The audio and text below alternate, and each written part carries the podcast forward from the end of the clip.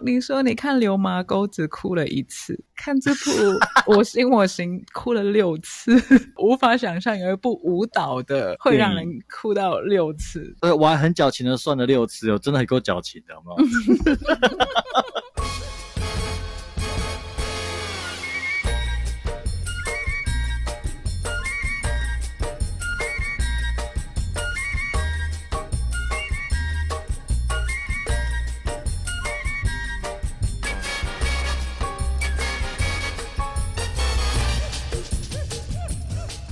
嗨，大家好，我是卡米蒂。嗨，我是 Cleo，我是雪碧。哎，欢迎来到卡米蒂电影俱乐部。耶！来看电影。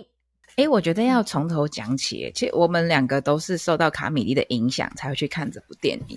那最初是因为卡米蒂去讲解他对这部电影的热爱，然后我还想说，世界上居然有这样子的电影。所以就出于好奇的驱动就去看了。那个 Cleo 应该没有听过卡米蒂怎么形容这部电影吧？就是李平斌的大弟子姚宏毅，他所导演、所拍摄的一个就是舞蹈纪录片，为许芳宜我们的那个舞蹈大师嘛，然后拍了一一部电影。然后你很难界定它到底是纪录片还是。剧情片，因为它又有剧情又有记录。我从很久以前，十年前，姚宏毅他拍的那个画家的记录电影《京城小子》，我就很喜欢他，很喜欢他的摄影风格。看美婷，你看好多电影哦。我刚刚自己想说，刘晓东是哪一位？我现在去其实我连中国画家，中国画家，呃，李平斌，我也是因为卡米蒂讲我才知道。对，可是李平斌大师拍的电影应该都会看过，比如说《花样年华》。哦，有有有，因为他他是侯导的御用，也是王家卫也会找他来拍一下片。嗯嗯，啊，原来如此。然后你有讲这部片多特别，然后你有看过一部国际级的舞蹈电影，你觉得这一部是可以跟他匹敌的一部作品？没有错。就是在好像二零一一的时候看到德国的一部片叫做《皮娜》，这个大名属于我这种完全不懂舞蹈的都有看过这个名字。对，然后这个《皮娜》在台湾就翻叫《毕娜暴雪》嘛。这部片又刚好是德国私人导演温德斯拍的纪录片，他也是用这个形式，就比如说我们直接用舞蹈来说故事。他因为皮娜已经过世嘛，所以是他的子弟兵重新把他的舞蹈再现，然后表演的那个场景摆在。德国城市的这一些比较著名的景点，在那个地方跳这样，所以会很有歌歌颂一个传奇的感觉嘛。因为舞者本人已经不在了。嗯，对，大师毕纳鲍许已经不在了，但是他的子弟兵来诠释他的作品嘛。毕竟一支舞，然后你也要很多舞者去重现它嘛。借由温德斯的视角，他安排的场景，然后你就会觉得，哎，又好像是戏剧，又好像是舞蹈，然后又有他每个子弟兵在说。哦，毕娜鲍许是怎么样的一个人？嗯，然后你就会很简单的投入在那个观众会完全投入进去，这样对，就不会很深色的觉得说哦，一直讲，一直讲。然后或者是一直放以前那种很怀旧的纯记录的片段，然后就觉得哦好硬哦。有了前面这部国际的大作啊，那这部是在台湾，我们在台湾的有这种台湾的情景嘛？你他看的时候为什么这么感动？你没有暴雷任何的内容，你只是讲你看的情景，就让我很想 去看了。真的吗？我那时候怎么跟你说的呢？你说你看《流麻沟》只哭了一次，看这部《我行我行》哭了六次。我我因为刚刚看完《流氓沟》的震撼，所以无法想象有一部舞蹈的片会让人哭到六次。对，呃我还很矫情的算了六次，我真的很够矫情的，好不好？那可丽欧，你赶快很矫情的告诉我，你哭了几次？两次。哦，我好想知道是哪两次，看有没有跟我重叠。我第一次是那个谢颖轩跟陈竹生的那一段舞，就小朋友要离开的那一段舞。三个人纠结在一起的，然后后后来放开的那个舞，就是他不是有一幕外国老师往前走，然后有一个舞者掉到水底，就是小舞者拿着皮箱要走了，这样。对，然后拿着一根绳子开始抓抓抓，把父母拉过来，对，然后结果他的那个绳子是系在爸爸的腰上，反过来不像第一次是系在妈妈腰上，第二次的绳子系在妈妈爸爸的腰上的，嗯，然后最后爸爸决定放掉的时候。我觉得陈竹生演这个角色真的是很很适合他的那个身体的所有动作都可以展现出传统爸爸那种放不掉手，好想要把你留在我身边。但是最后本来第一个譬喻是爸爸是出去到处找战利品回来供养家庭的那个，被绑住的是妈妈。结果到了孩子已经成长要飞的时候，是爸爸把自己绑住了。然后最后，爸爸决定要松手的那个时候，真的是可以感觉到陈竹生那一份不舍。但是不舍，最后他终于发现，我真的让他去飞，才是我爱他这件事，就觉得哦，好感动哦。对，没有我，我被你讲的发现，我看的太浅了，我完全没有发现，我没有发现绳子可以这样看呢。我我还以为绳子是情感的连接，但是其实从你角度看，我现在才明白。我觉得你讲的比较对。就是那个捆绑，嗯，对，所以我现在才理解到，说原来第一次出现水面的时候，妈妈被绑住的那个，她的甘愿，但是她又觉得被忽视的感觉。第二次哭是许芳宜在叙述，她当时在呃纽约是多么想被看见，然后她拿着那个移民报表站在那个地方，然后不知道自己为什么在那里的那个，嗯，那个很纠结的心情。因为我有看许芳宜的上一个纪录片《三十七二子》。那那个时候是许芳宜，大家终于注意到，原来台湾出了一个国际第一舞团站上首席的舞者，但是这么厉害的舞者，他走过的路是这么孤独的。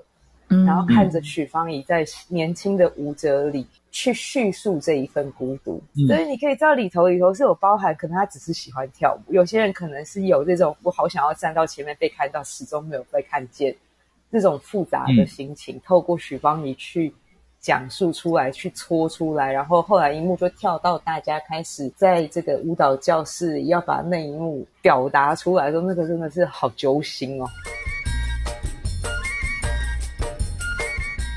哎，我我有兴趣知道，就是可有你的工作专业啊，也是身体工作者嘛，会不会这方面你也看到一些不同的？就是一开始雪芳怡的呃身体，他要去看医生。然后医生就是在讲说，哦，你的骨头怎么样？你的肌肉怎么样？韧带怎么样？然后他就在治疗嘛。然后就讲说，你当舞者有很多后仰啊，有很多怎么样动作，对你的身体的那个负担是怎么样的，留下很多的痕迹。你你作为一个常常处理很多人的身体的不同的疼痛的专家，你会不会看这段特别有感呢？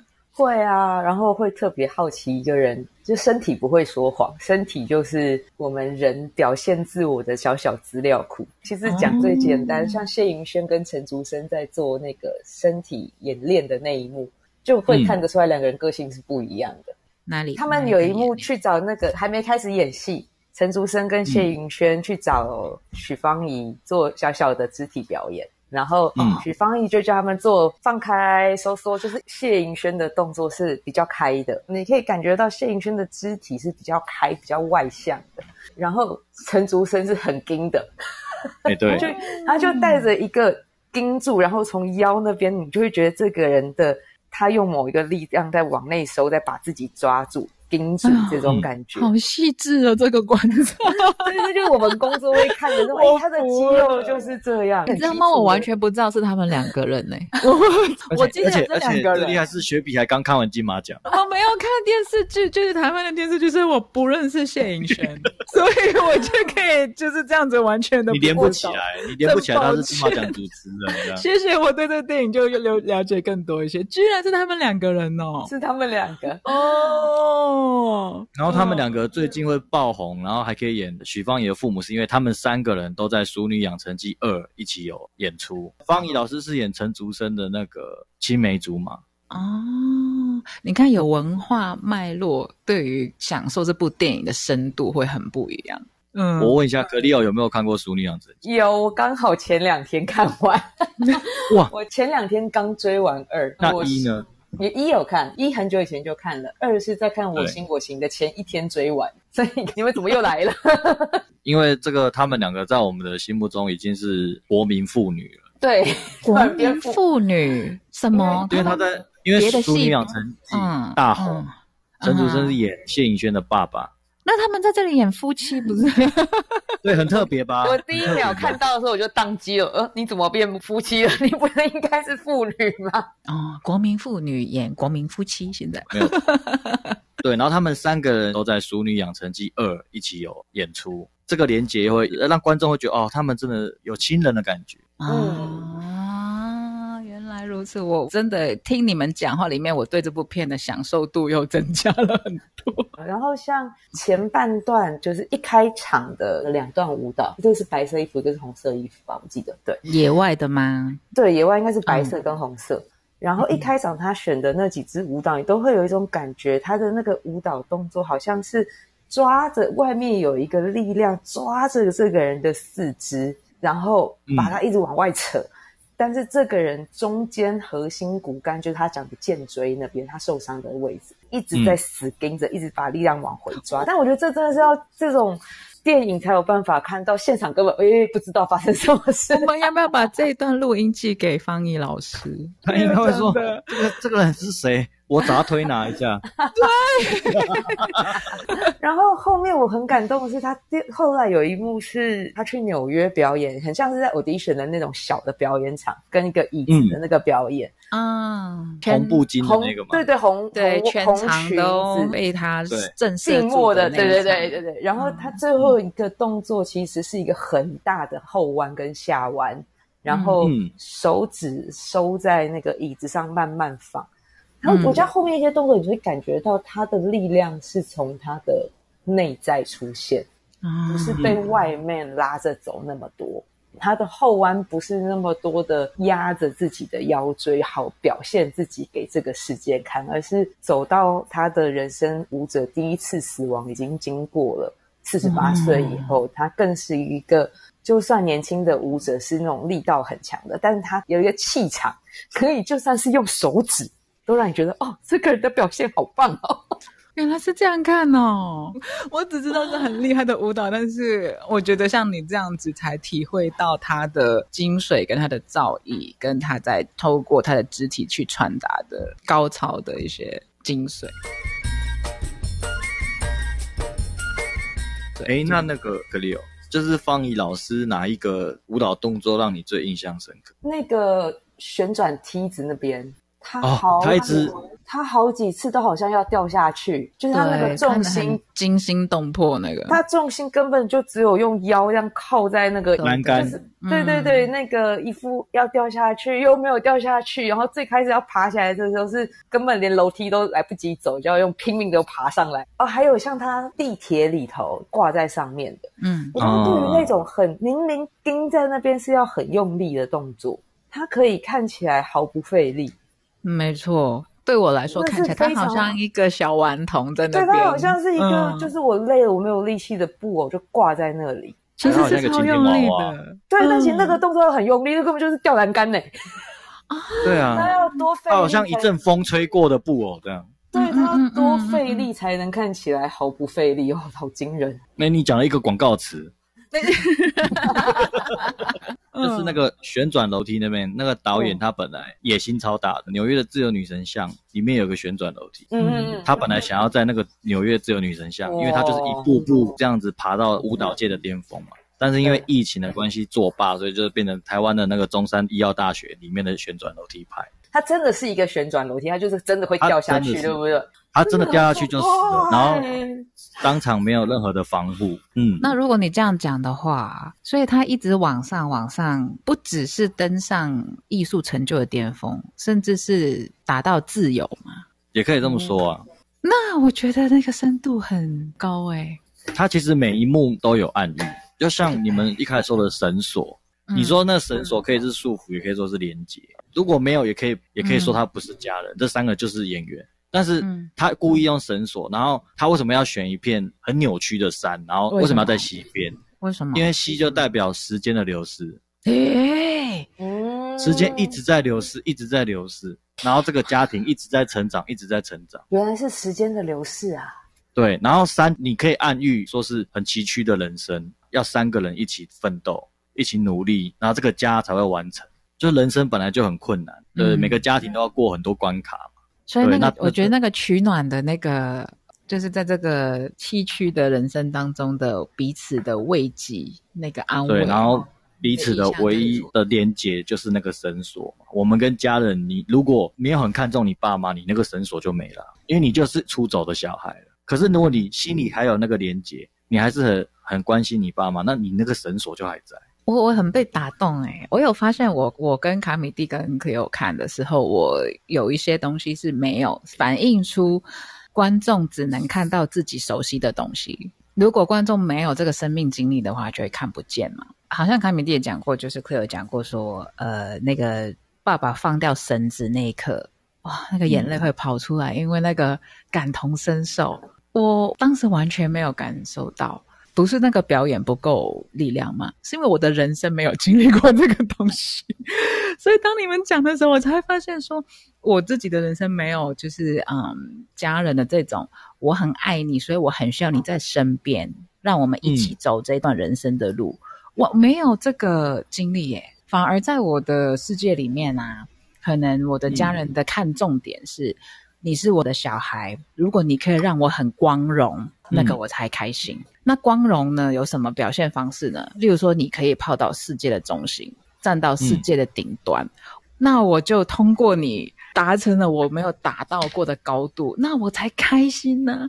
所以呢，爸爸舍不得女儿离开去。呃，纽约，我我当时是完全不明白的。那但是当你们一提到的时候，就发现说，如果父母跟孩子有另外一种连接方式，就是说，因为我很喜欢你，我很爱你，我们是这样子相依为命的，当然会有这种舍不得。那怪不得小孩子才会有这么大的内疚。就是原来他追梦的代价是他心里面可能会觉得很伤害父母亲的感情，这样子。这个对我来说是个全新的领悟，可能你们全场的观众都都感觉到，只有我一个人感觉不到。不要表不会这样说，因为文化不同啊。嗯，人生经历的差异啦，对。想问卡米蒂自己在舞蹈里最喜欢哪一个部分？觉得我第一个哭的点，我可以讲一下。好好奇，我第一个你有六个可以讲。我有六个。第一个就打开你的开关的是哪一幕？我没有，我完全没有意料到那边我会哭。可能是音乐刚好也很煽情，就是他不是一开始。舞蹈教室的学生刚跑进去教室里面，然后镜头一偏往左转，方怡老师穿着粉红色的跑步鞋嘛，然后戴着耳机，自己一个人在一一大面墙，然后自己在那边练舞，然后镜头又偏回来，啊，学生打打闹闹的啊啊在玩，因为还没有开始正式上课，然后镜头又偏回去，然后方怡老师就一个人戴着耳机，然后狂舞，哎，他就一直狂舞，然后你也不知道他在狂舞什么，他最后是整个没有力趴在墙上，然后躺在地上，然后我看到这样我就哭了。嗯，因为我没有意料到为什么他可以这么快的就瞬间投入创作的起点跟终点，就是怎么可以那么快，然后怎么可以这么投入，让势若旁人。就像他，他想在火车上吊单杠他就吊，然后想在外面拉筋他就拉，就是他他对创作的执着，他就是日复一日的在做的这件事，所以他无时无刻只要一手舞足蹈起来，就是这么动人，因为他在日常就累积这种东西。果然真的是没想到，真的是没想到，没想到。记得他最后瘫倒的时候，他把镜头又照回学生，学生都傻。对对对对对对。然后 学生本来在那都觉得哇，老师连那个平常的对全部老师，rehearsal 都变得这么厉害。对对对，我的反应应该跟他们一样傻掉吧。对，然后我老婆说一句很好笑的话，她说：“我老师，我想要退出了。” 因为 我没会跟，你随便跳跳那么好啊！我现在在那边练什么？被打击，瞬间大家都不敢打闹这样。我觉得学生们完全代表了我，哎，我觉得他们让我觉得没有那么羞愧，对我就正常人的反应这样子。老师可以退费吗？但是那个卡米丁会被这一幕感动。首先你要懂得投入创作的心流，你才可以解读他正在发生什么事情。因为舞蹈这种东西只是对自己的身体负责，有很多像电影啊、建筑啊，然后它都是要很多部分都是集体创作。你要很多人一起合作才能完成一个作品。可是舞蹈是，它就像方英老师这样的，你自己身体的信用度有多高，才是证明自己有多厉害，而不是说我是首席舞者，那是别人给的虚名。最可怕的就是他无时无刻在维护了这个身体的信用。所以整部电影都在围绕着哦，我因为我腰不行了，因为我要维持我身体的信用度，我一定要弯到什么程度才能表达我的作品的某一些情感，所以我要去打针。我脚不行了，所以我脚要去打针。我的身体就是我的作品嘛，我的作品呈现都全部靠我身体，所以我的身体一定要最完美。我觉得听完卡米莉讲，我也就是没办法控制的，一定要尊称他为方怡老师。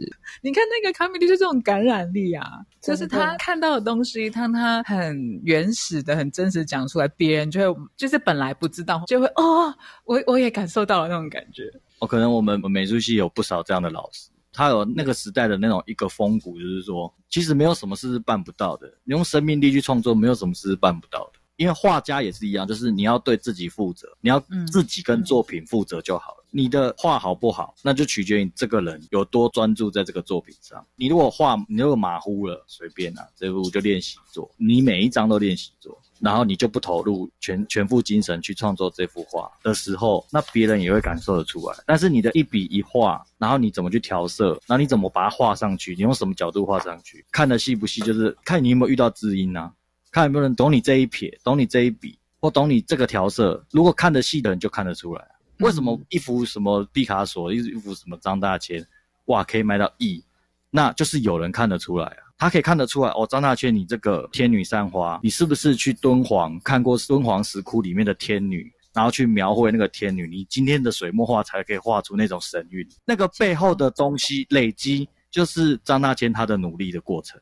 我我好像被卡米蒂打到嘞，就是原来那个完全全心投入，完全没有头脑的干扰，没有去想各种的成败得失，就是进入种好像一种传导的状态嘛。就是他把他内在那个境界，就是通过他的媒介，不管是画笔还是他的舞蹈的身体，去完全的嗯传递出来的精神力，那个感动是这样子看的。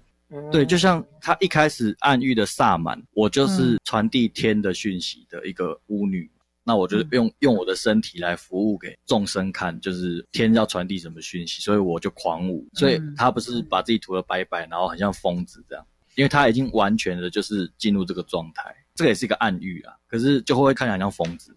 那会不会这样听起来好像艺术的呈现？原来讲到你就说艺术家的那个全心投入，那个投入的纯粹度本身就是一个很强烈的力量。第二就是他想要传递的精神境界。如果说那精神境界是很有那种启发性的或纯然的力量，那我们的感动会越大嘛。如果他传递精神境界只是自怜自伤啊，哎，我要讲一下我上次不开心呐，什么就是很小情小爱、小眉小眼，那那个价值也会没有那么的高嘛。然后第三个就是那个艺术家用的符号嘛。如果那个符号是接收的人能够马上诠释、马上收到的话，那可能就是所谓的大卖还是不大卖的差别。就是说，他投入度很高，精神境界很高，但他用的符号是我们一般人看不懂的话，所谓就是叫好不叫座嘛。所以，只有一些受过训练的精神境界很高的人。才能够解读这个呃作品这样子。那如果三者皆有的话，是不是就是所谓的叫好又叫座呢？就是投入度很纯粹，精神境界也是人间难得。然后呢，大家都可以了解。其实好像就是艺术没有什么高跟低，或者是彼此相似的。好像这几个元素的存在会决定那个被收到的程度，这样你觉得嘞？对我，我觉得你讲的很好。我没有比你们厉害，我只是看之前，就是看电影之前看了他们全部的幕后花絮。哇，就是好多功课哦。对对，因为我就热爱姚弘毅导演的。请问卡米蒂，他从洞里掉下去想表现的意思是什么？就是有一个小女生跑跑跑，然后洞从洞里掉下去，然后 Rose 看她就走了，嗯，然后洞里就变成后来那一幕。那个为什么要这样子处理？嗯，他不是有讲 Rose 老师有一天就不再也不跳舞了。如果这是一个电影的剪接概念，他应该是想说方怡要远离台湾的，掉到纽约的那个洞。所以这是个暗喻，就是说，哦，咚，他掉到里面了。那也有可能暗喻说，我会不会有一天也跟 Rose 老师一样，我再也不跳舞了？因为作为一个观看者，那时候 Rose 老师就这样看他掉下去，就不理他，就走了，好好残忍哦。因为 Rose 老师自己也是这样啊。对。所以他也有一点暗喻说，Rose 老师只能这样子看着你而已。老师到这里就只能送你到这里，剩下路你要自己走。对，剩下路你要自己走，然后你要别离父母，你要去成为真真正的专业舞者，跟我跟我过往一样。那不知道你会撑到几岁？哦，所以理解有时候就是这份看到，因为人生要自己走嘛，所以看到毕竟还是很有价值的啦。因为可能其他笑笑的跑来跑去的少女，就是她这个年纪应该会去经历的。哦，青春期各种烦恼，他都没有空间 去想那种。他在他内心的挣扎，跟他在想的事情，可能跟他同龄的人的距离是很远的。只有老师这样的艺术家才可以看得到他。嗯嗯。就比如说，我们美术系、舞蹈系、音乐系毕业的，哦，大家会说你毕业后要做什么？那有一部分美术系的人会说，哦，我要去当设计师，那就是进入各大公司去当他们的 in house 的平面。然后有的人说我要坚持艺术之路，所以我会一边去咖啡厅打工，然后一边在家里一直创作，直到有一天有画廊要买我的画。那舞蹈系的学生就是，那我去当舞蹈老师，或者是我继续念书下去，看可不可以留在自己的学校里面当老师。那大家没有办法离开台湾的创作者就是这样子去过生活。方怡老师他选择的就是我要成为世界级的舞者，那他掉到那个洞里跟大家分离就是。我选择的是一条最难的路哦，我现在最可怕的那个无底洞，我掉到那个无底洞，就是他在纽约的有多艰辛的那一条无极的路。哦。原来是这个意思。我觉得刚刚卡米第第一回的解释他已经讲了，但是我还是没有抓到他在讲这个嗯每一个艺术的学生的前面的选择，加上这个画面，我才可以抓到。我踏上学笔的路了，我掉入卡米蒂的世界了。对对对，我掉进去了，我刚掉进去了。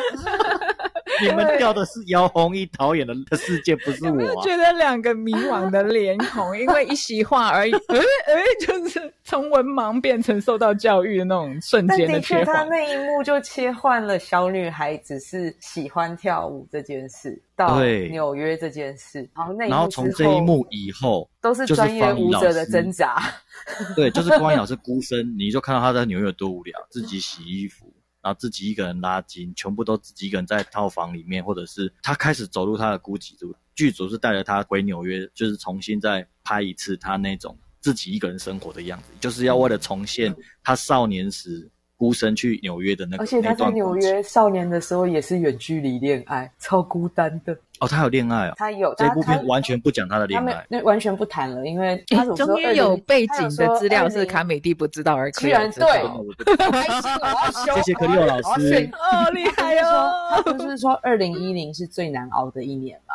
二零一零年那一年，她解散了她跟她前男友的上一个舞蹈工作室，就是三十七 Arts。然后她的前男友也是一个编舞家，也是一个舞蹈家，是云门的布拉瑞亚，很有名，因为他们的恋情很有名。然后他们在一起十几年，然后我看三十七 Arts 的时候，他们还在一起，然后长他们有长期的远距离，因为后来去那个。方英老师去纽约嘛，嗯，然后好像布拉瑞扬比较以台湾跟你们合作，他们后来好不容易又合作，所以在那个背景拍的是有一种蔚为佳话，终于合作，然后开了一个 studio，那是二零零八还二零零七的电影，然后二零一零他们分手了，完全没有解释为什么，就是分手了，然后舞团也解散了。然后许芳宜后来再也没有任何绯闻，他就是一个很孤独的艺术家。我不能讲孤单，他就是一种你这种为艺术奉献一切的那种精神的那种艺术家老师的感觉。对，然后所以的确他带到后面的那个所有的纽约画面都是那么的，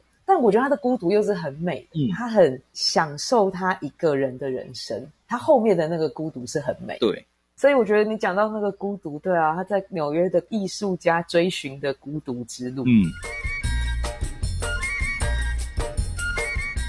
哎，所以刚刚我不是讲过，说我作为观众的话，只有自己有经验的才能够有反应嘛，没经验的就就是在我面前我也没有抓到嘛。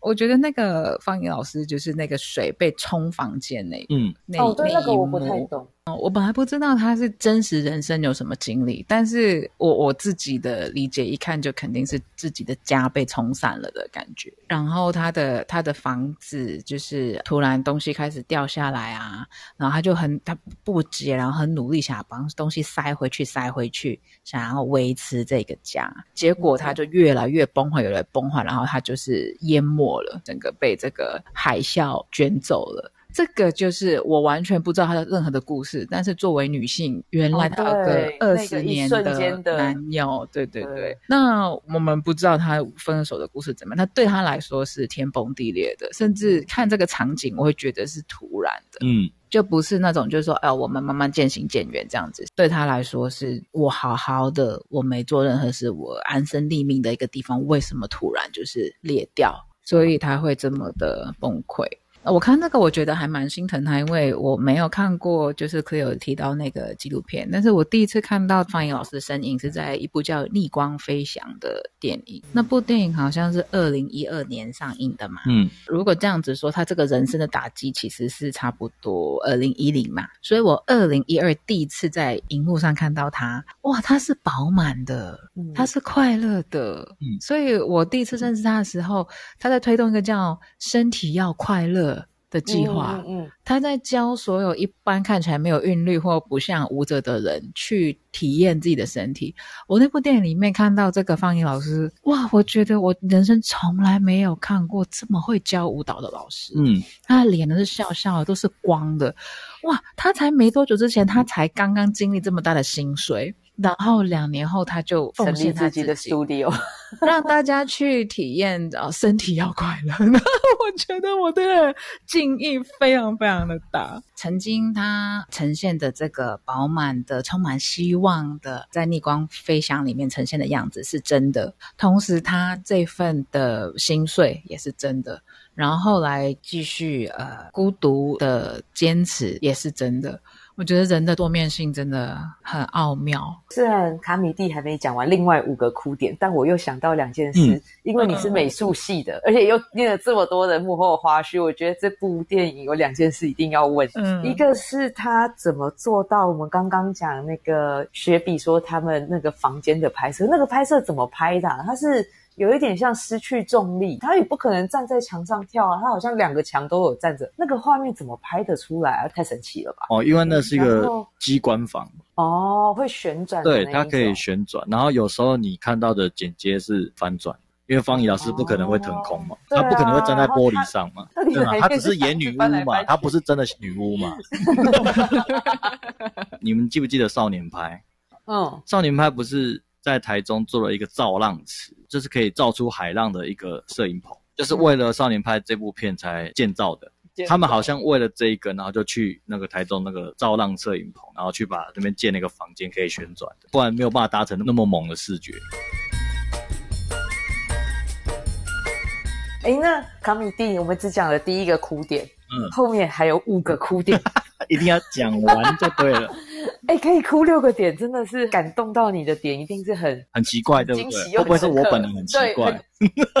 第一个就是戴耳机，然后独自练舞的那一段嘛。第二个就是那个，就跟你们都一样，就是在放掉皮箱那一段，就是要跟父母别离的那一段。第三个好像是他那个红裙子跳完之后，红裙子那一段是完全是哦，那个太猛了吧？这怎么真的太猛了吧？你怎么可以凹成这样？对啊，一个人类的身体怎么办法做成这样？对，那再来就是他在训斥学生们那段，他们不是编了一段舞嘛，要要破茧而出的那段，所以他在编舞过程一直刺激他们说：你整天都在看别人，都不看自己，整天看脸书、看 Instagram，然后你都不看自己，那你不是想成为首席吗？有谁挡你的路吗？还不是你自己挡你自己的路？记得好清楚哦，那个也好惊人那一段。嗯，对啊，然后说你要把那个你的那个不甘愿把它释放出来。他们不是其他人都像发疯了似的，就是打自己啊，满地打滚的哭啊，这样。嗯嗯嗯。那那段你觉得的心酸是，他们身为表演工作者，演员跟舞蹈都是很辛苦，就是用身体当作品，演员也是啊。你必须要由内而外，然后才能有真挚的情感表现给大家，然后大家才会信以为真，觉得这电影是真的嘛，觉得这表演是真的。但是你不知道他从中受了多少苦啊！他为他塑造角色，他他要吸收那个角色所有的负面能量，或者是正面能量，他才能由内而外的表演出来给你看。他的身体就是一个媒介啊。所以我觉得那段我蛮感动的，就是我不是被方怡老师刺激到的感动，我是说，只要是表演艺术相关的人，都要像入魔似的去去经营自己的表演，就是要很努力的去经营自己的身体跟自己的由内而外的那个转化，我觉得很辛苦，义无反顾的决心。对啊，所以为什么每个什么影后啊都说我拍完一段戏我要休息一年，他不能在现在那个角色，他这样子的话没有办法他演下一个角色。哎，方怡老师，他他这位恩师跳到九十六岁，哇塞！许芳怡老师说，第一次看到 Martha Graham 就是一九九零年，嗯，九十六岁的他率舞团到台湾演出，是这样子。九十六岁还这么有生命力，好赞哦！对，然后所以他那时候老师也是年纪很大了嘛，嗯。这种燃烧生命力的灵魂，可能是不是就是说他就是这样？他的传人就是其中一点，就是这种不顾一切的投入到这个艺术的这个韧性。哦，难怪方怡老师会这样。你一般快要一百岁的人，怎么可能可以跳舞呢？所以他老师都这样做了，那他不到五十岁，他还远嘞，会 跳到那个继续跳下去，跳到油尽灯枯。这一部片的拍法，我觉得整体的感觉都是很含蓄。嗯，因为一般人要拍艺术家的成就啊，哇，拍了这么多，他在培训学生，嗯，可能都会讲说，哦啊，他栽培了多少个孩子从不会变会啊，一般的角度都会从这样子嘛。但是他，我因为我看过他逆光飞翔的时候，他那个很快乐，然后学生很被启发，那个也是他教学的真实的一面。但是这次这一部片的。剪辑没有选取他这个面相，嗯，就是有时候看到他陪着同学排练啊，他脸看起来很无聊。一般来说不会选这种画面剪到电影里面嘛？那我就觉得，哎，他还就是敢放这种老师的脸很臭，看起来就是已经无聊到不行的在陪。我觉得也也是那种真实，就是不是每一刻都是这么的风光，然后每一刻哇，学生都是求知若渴，每一个学生都是很珍惜这个机会。很多很多，你真的不知道为什么我要在这边花时间的时刻，但是他都坚持下来。然后剪辑的时候选取了哦，他去刺激学员的哦，你们不够珍惜，诶，你同一个错误犯两次，你为什么还在？你根本都没有放心进来等等的，选取了这些画面，没有去放大说哇，他们就是很被老师感动啊什么。这一般纪录片肯定会放这种访谈嘛，结果只用他们这些学生的表演来说话，对。嗯，没有任何一句的歌功颂德，但是最后的学生的表现不就是太令人惊艳？他培养出这么这么多的学生，嗯，哇，这么好的老师在台湾，真是台湾的福气呀！你们怎么看他们回台湾教学生这件事啊？嗯，我觉得他真的把台湾当根吧，而且他的根是那个民族舞蹈嘛，嗯，然后他还在这里头特别放了民族舞蹈跟瓜戏，就是作为一个台湾人，对于台湾自己的文化，总是会有一种比较土、比较不国际，然后台湾土生土长的很难跨上国际的这一种。设定或者是淡淡的哀伤，嗯嗯嗯。然后许芳宜这个角色，她是到二十二岁以前，她大学以前都这么土。我记得最清楚，她在三十七二十里头，方怡老师有说，我以前觉得我自己长得好土哦，然后我的额头好高哦，不好看。可是这在舞者里却是一个很漂亮的东西。嗯。然后他后来在这部又讲到民族舞蹈对他来讲是很重要的，让他在现代舞里可以去表现出来。即使他第一次考芭蕾跑得那么烂，但是他最后登上了现代舞最大的殿堂，然后最后又回到台湾。嗯。去用台语教芭蕾舞，对，我觉得那一个我不知道，我觉得这好像上次雪比说到的吧，就是有那个年轻的人去看流马沟，会觉得哇，那我以后想要拍电影，我会有种幻想，是或许有一些很年轻的跳舞的孩子看到方云老师，看到这部电影，会觉得啊，就算我现在还在跳这个看起来不是最厉害的舞蹈，但是我是有机会的，我是有机会。去更远的地方，或者是一本我在台湾都可以去到更远的地方，这一种感觉，至少电影里传达的感受有这个语言。我我觉得你说的很好，哦。因因为台湾人真的是这样，不知道哪哪里来的民族性，就是自卑。对，又被你讲出来了，就是我们自卑。对啊，我们说是一个国家，我们也不敢说。然后我们的什么运动代表队都要说是中华队啊，奇怪，我们明就拿金牌，也只能说是中华台北。我觉得台湾有这个情谊节，但是好像华人总体都有这种自卑感，所以可能。从台湾成长会双重嘛，就是两两者叠加，压力更加大。对，嗯。然后就是你看那些运动球员哦，他拿了冠军，然后他就变新加坡籍，帮新加坡打球，为了钱他就可以变任何一国人，所以还愿意留在台湾人，就知道那有那有多珍贵。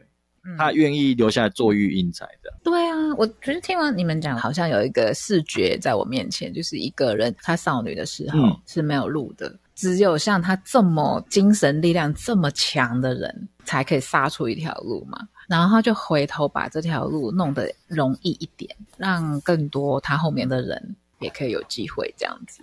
那我就觉得很很感动。你突然讲出这句话的时候，我回想起他萨满结束的那个脸。电影结束不是那个萨满最后倒下来，然后有一个很奇怪的脸吗？嗯嗯嗯嗯，有一点有一点疯子的脸。嗯，然后突然那个雪比刚讲这一串话的时候，就跟他萨满那个脸好像重叠在一起。就是我走的这么辛苦的这一串路，我在为你们开路，那一切都也是值得的。这观影者自己追加上去的心情。我觉得你你脑补的很好哎。本来艺术作品就是开放给大家诠释。对对，然后一直不想走，不想走我就不想。对，最后他走了。最后他终于累到躺下，然后躺下来以后，他又跳起来，然后又开始狂舞，这样。对，而且这一幕的上一幕是他的那个丧礼。对，他被所有的舞者、新的舞者掩盖了。对，大家希望取代他，然后跳到这一幕，突然有一种这个寓意或许是这样的，好感动。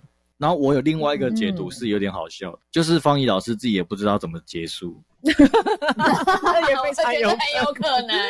我跟你讲，我在看这部片的时候，我我一直幻想自己是我靠，我要怎么拍他？他是一个想跳就跳，想停就停，然后想怎样就怎样的舞者。我不知道他什么时候会真正的结束，那所以我就只能一直很好的构图去捕捉他所有动作。那个感觉就是，哎，你看着我，所以是要要要要 ending 了吗？我要我要喊卡了吗？还是我继续 继续移动啊？我继续移动，我继续我继续捕捉你看摄影机。然后方毅老师跟那个杨伟老师呃，就是有个默契。好，那我我就不卡，我就继续拍你。然后所以他们就僵持在那个地方很久，有没有？